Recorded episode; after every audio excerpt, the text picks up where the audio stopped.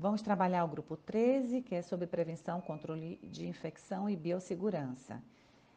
É, nesse grupo, nós vamos ver as diretrizes e ações sistemáticas e contínuas destinadas a prevenir, controlar, reduzir ou eliminar riscos com vistas à redução máxima possível da incidência e da gravidade das infecções, visando proteção dos pacientes clientes, dos profissionais de saúde e da população. As infecções relacionadas à assistência à saúde são definidas como infecções adquiridas durante o processo do cuidado em um hospital ou uma, em uma unidade prestadora da assistência à saúde, que não estavam presentes ou em incubação na admissão do paciente. Segundo a Organização Mundial de Saúde, as IRAs estão presentes entre as maiores causas de morte e aumento da morbidade entre os pacientes hospitalizados. A cada 100 pacientes internados, estima-se que pelo menos 7 em países desenvolvidos e 10 em países em desenvolvimento irão adquirir essas infecções. É, a primeira questão que nós devemos é, buscar é se a unidade possui comissão formalizada para controle de IRAS. Isso é importantíssimo porque essa comissão, uma vez formalizada, ela é, cabe a ela ações de prevenção, de educação e controle efetivo dessas infecções.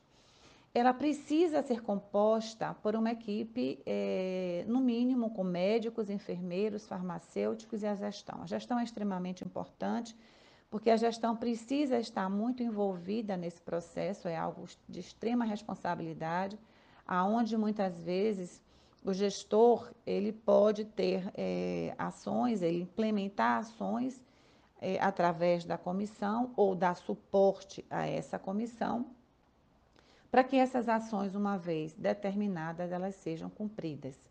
Então, é de grande importância, até porque o gestor, ele precisa tomar conhecimento dos riscos que os seus pacientes, que os seus colaboradores estão expostos, quando não houver uma, eh, um programa adequado de prevenção e controle dessas infecções. Uma outra questão é, a, é uma, uma, uma, questão, aliás, muito importante, é se ele possui, se a unidade possui plano de controle dessas infecções. E aí há várias questões que podem estar sendo buscadas, que podem estar sendo investigadas.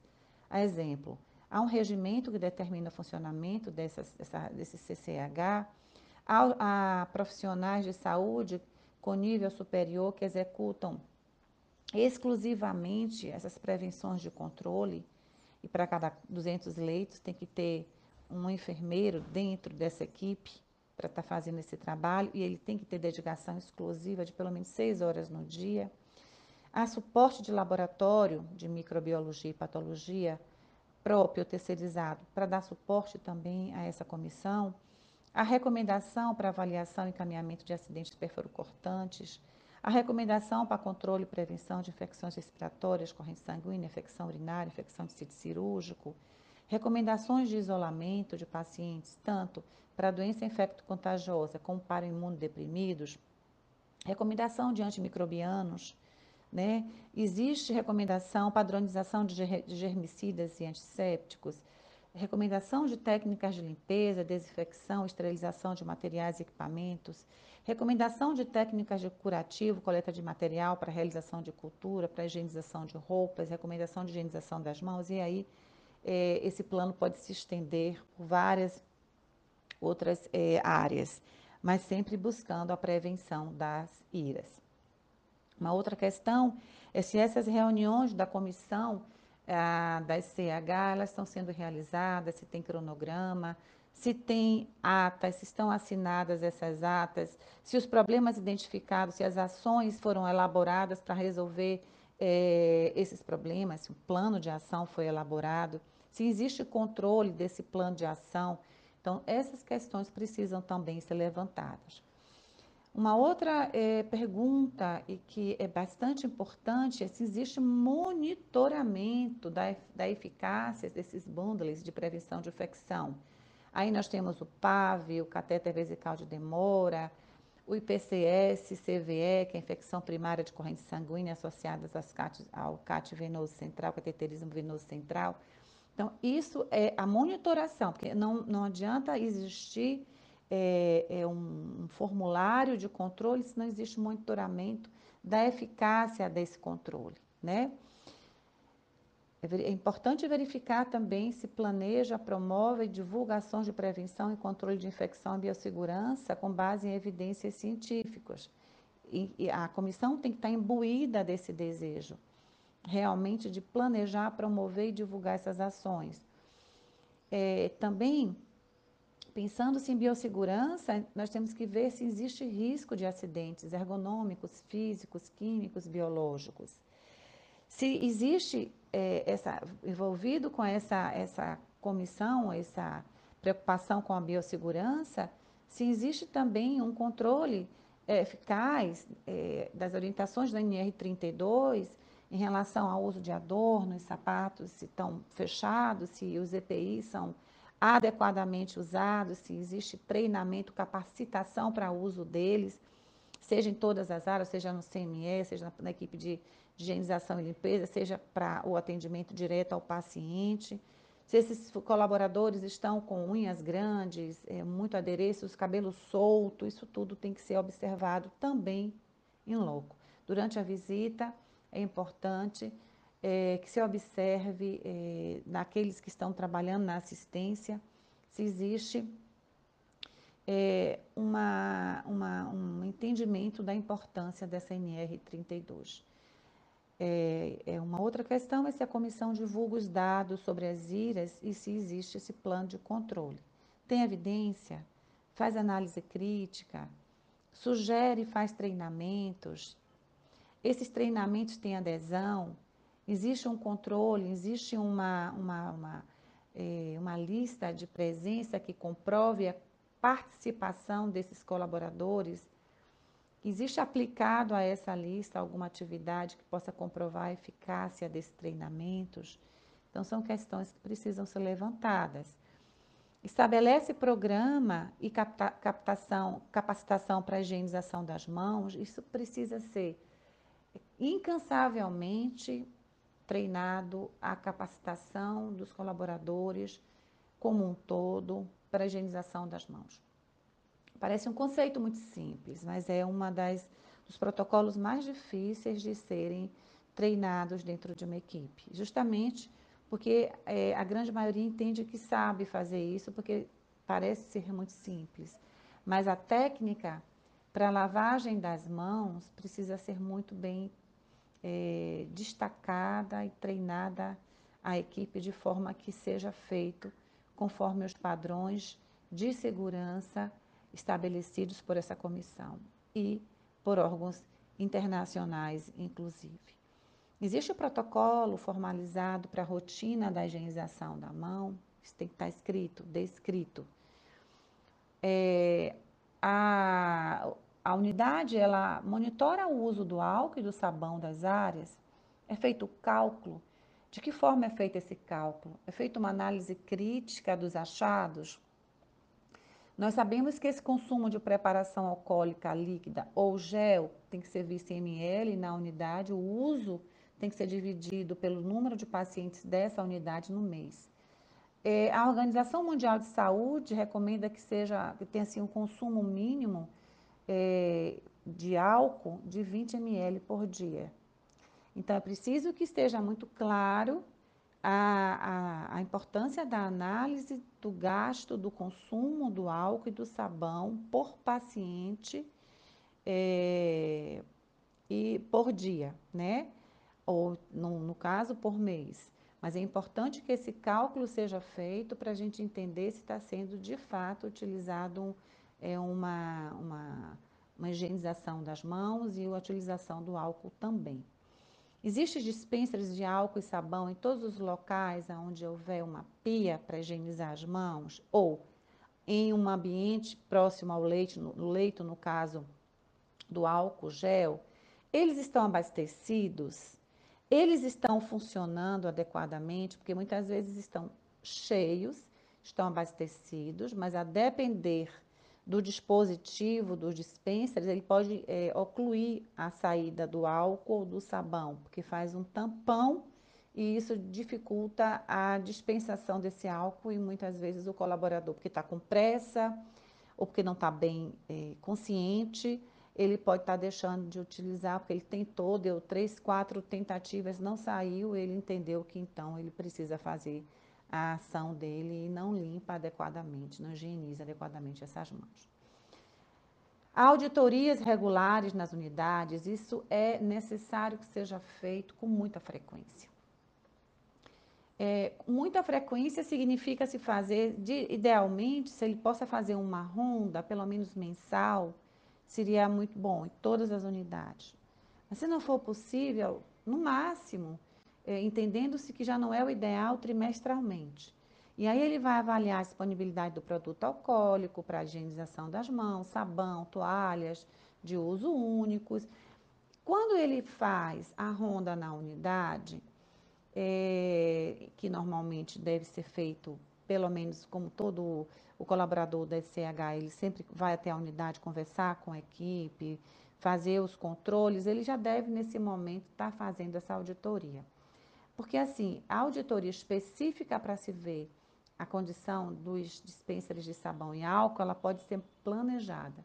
Mas não, é, não, é, é, não quer dizer que no momento em que ele se dirige até as unidades para fazer controle de antimicrobiano ou, enfim, dos dispensers, do, do, dos, dos catéteres, ele possa estar olhando os dispensers. Ele deve estar olhando os dispensers, isso é importante. Aqui são os cinco momentos para higienização da mão, fica, deve ficar muito claro para esses colaboradores. Uma outra questão é se existe protocolo formalizado para pneumonia associada à ventilação mecânica. É, não apenas da pneumonia, tem que haver o protocolo, esse protocolo clínico também, é, para infecção urinária associada à sondagem vesical de demora, né? como também para catéteres intravasculares e infecção de corrente sanguínea associada à, à cateterização. É, é, importante que esses pacientes estejam, é, que exista protocolo e que se, que se tenha controle sobre esses protocolos, né?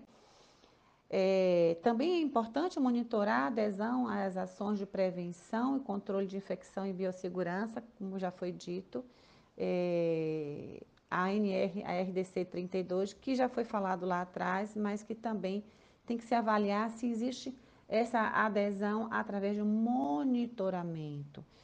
Quando se vai à unidade, se verifica se está se utilizando os, os, os, os controles que deveriam, na verdade, ser evitados. Exemplo, esse colaborador, ele está com o sapato fechado, esse colaborador, ele está com uso de adorno, esse colaborador está com o cabelo solto, não que isso conste na IDC, mas não faz parte de um, um, das boas práticas para prevenção de infecção. É, monitora o uso de antimicrobiano e os seus resultados? Tem padronização de antimicrobiano? Qual a ferramenta usada para monitorização e validar? É, é, das, é, qual a ferramenta utilizada para monitorização? Ela é validada pela comissão de SCH? Tem análise crítica desses resultados? Tem evidência? Tem plano de ação em cima daquilo que não está sendo feito adequadamente? A infecção por quebra de barreira nos protocolos de segurança gera notificações? A inspeção do núcleo de segurança do paciente, da SCH, existe evidência de notificação? Existe um plano de ação para isso? A, a unidade desenvolve ações de vigilância epidemiológica? Ela possui um serviço específico e alguém destinado para fazer esse controle?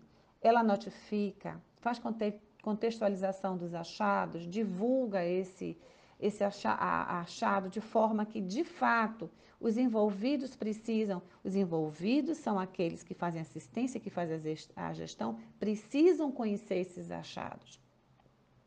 Então, é preciso que seja notificado, mas é, é de forma eficaz, efetiva. Não pode se sair com um relatório, destinar, entrega, entrega esse relatório para a gestão maior se não se trabalha em cima daquilo que foi visto, se não se divulga, se não se discute, se não se busca alternativa para o que não está sendo feito de forma adequada. Então, a, o desenvolvimento da ação de vigilância ativa para prevenção de infecção, por exemplo, de sítio cirúrgico, né, que é a maior, é a segunda maior é, infecção hospitalar é, só é superada pelas infecções urinárias, é preciso que se trabalhe em cima de implementar normas, rotinas, técnicos operacionais, visando a prevenção, né, disso, visando a, a prevenção dessa, de, dessa inconformidade, tá? Então, a notificação, a contextualização desses achados e uma ação específica para se evitar que ocorra é muito importante, né? Então, a vigilância epidemiológica tem um papel de grande relevância, né? Proceder à investigação epidemiológica nos casos de surtos, implantar medidas imediatas de controle, elaborar e divulgar relatórios, esses relatórios precisam ser discutidos, né? Para que eh, essas eh, efetiva, efetivamente ações possam ser desenvolvidas para se evitar eh, inconformidades que podem colocar em risco a vida dos pacientes, dos nossos clientes. Uma outra coisa é sobre a prescrição de antimicrobianos. Ela é acompanhada pelo preenchimento obrigatório e completo de um formulário de requisição de antimicrobianos específico disponível nas unidades. É preciso se avaliar isso também. É, está validado formalmente a conduta para uso de almotolias na área assistencial. É validado também o tempo de catéteres umbilical, catéter periférico, Swan-Ganz, circuito de ventilador mecânico, é, circuito de monitor adequadamente. Nós sabemos que a SCH ela tem um papel muito importante nas recomendações de periodicidade e troca de artigos de uso hospitalar. E aí nós podemos abrir um leque enorme. Catéter umbilical venoso, catéter umbilical arterial, catéter arterial periférico, Swan-Ganz, balão intraórtico, não é o nosso caso, mas em hospitais podem ter, não é o caso de as UPAs. É, catéter central de inserção periférica, catéter semi-implantável, curativo de catéter venoso central, curativo de acesso venoso periférico, equipo de microgotas, no caso das buretas, de quanto em quanto tempo deve se trocar, né? É, equipo de infusão contínua, de infusão intermitente, equipo de nutrição parenteral, equipo de, o equipo de propofol, né? E aí nós abrimos um leque, tubo endotraqueal, cânula de, de traqueostomia, cânula de Guedel, é, catéter nasal, tipo óculos, né, e nasofaringe, enfim. Nós temos aqui bolsa de colostomia, no caso, é, não existe uma troca pré-estabelecida, mas pode ser que em alguns serviços isso se faça um, um padrão.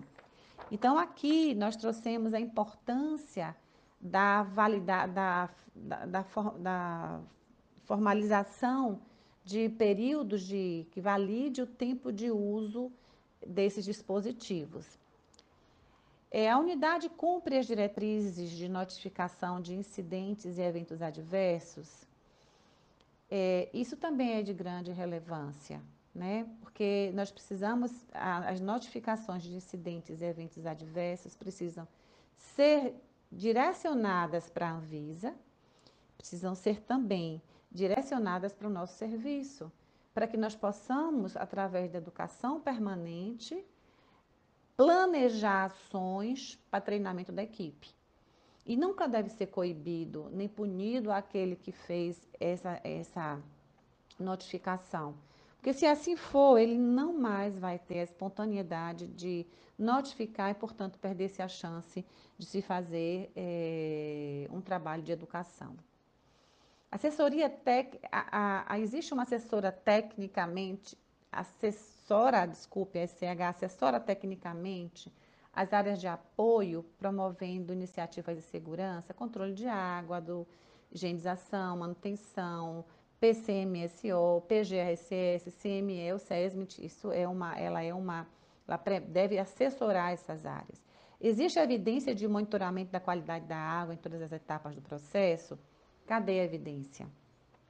Apresentou análise da, da qualidade do ar para os ambientes climatizados?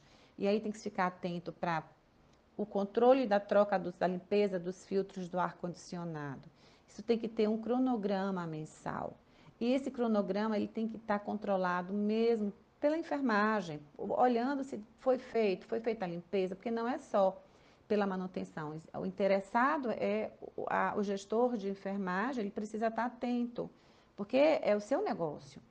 Então, principalmente em áreas clínicas como CME, sala vermelho, centro cirúrgico, aí tem que ter muita atenção para a limpeza desse filtro de ar-condicionado. Né? Estabelece critérios formalizados para manutenção e precaução de isolamento na instituição e uso de EPIs. O isolamento ele tem que ter vários, os isolamentos tem que estar, tá, tem que ter o, a, área destinada, mas tem que também ter é, a identificação do tipo de isolamento, tá?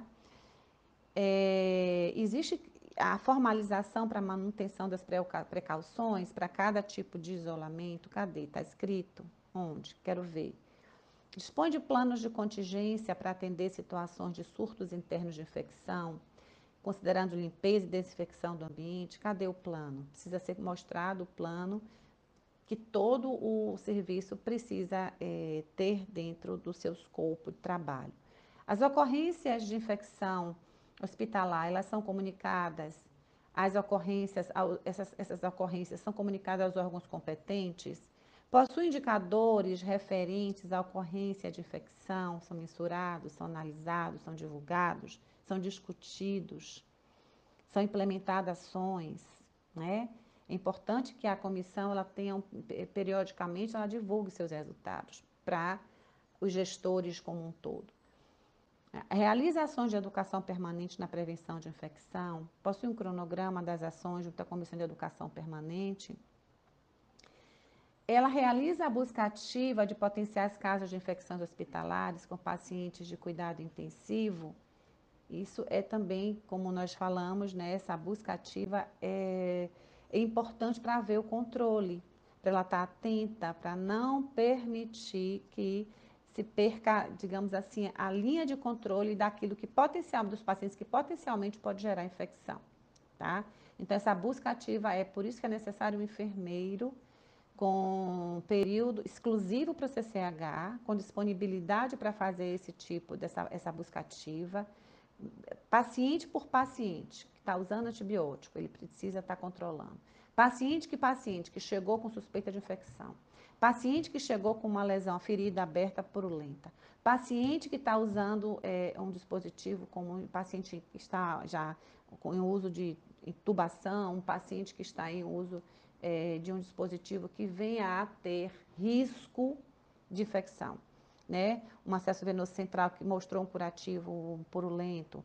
Então, ela tem que estar atenta a esses achados dentro do prontuário. É busca ativa, é pegar prontuário, conversar com a equipe, é, olhar, conversar com o médico, conversar com os colegas enfermeiros, ver laboratório, ver resultado de exame. Isso precisa ter um, um colaborador disponível para essas ações. Basicamente, são isso e até a nossa próxima aula.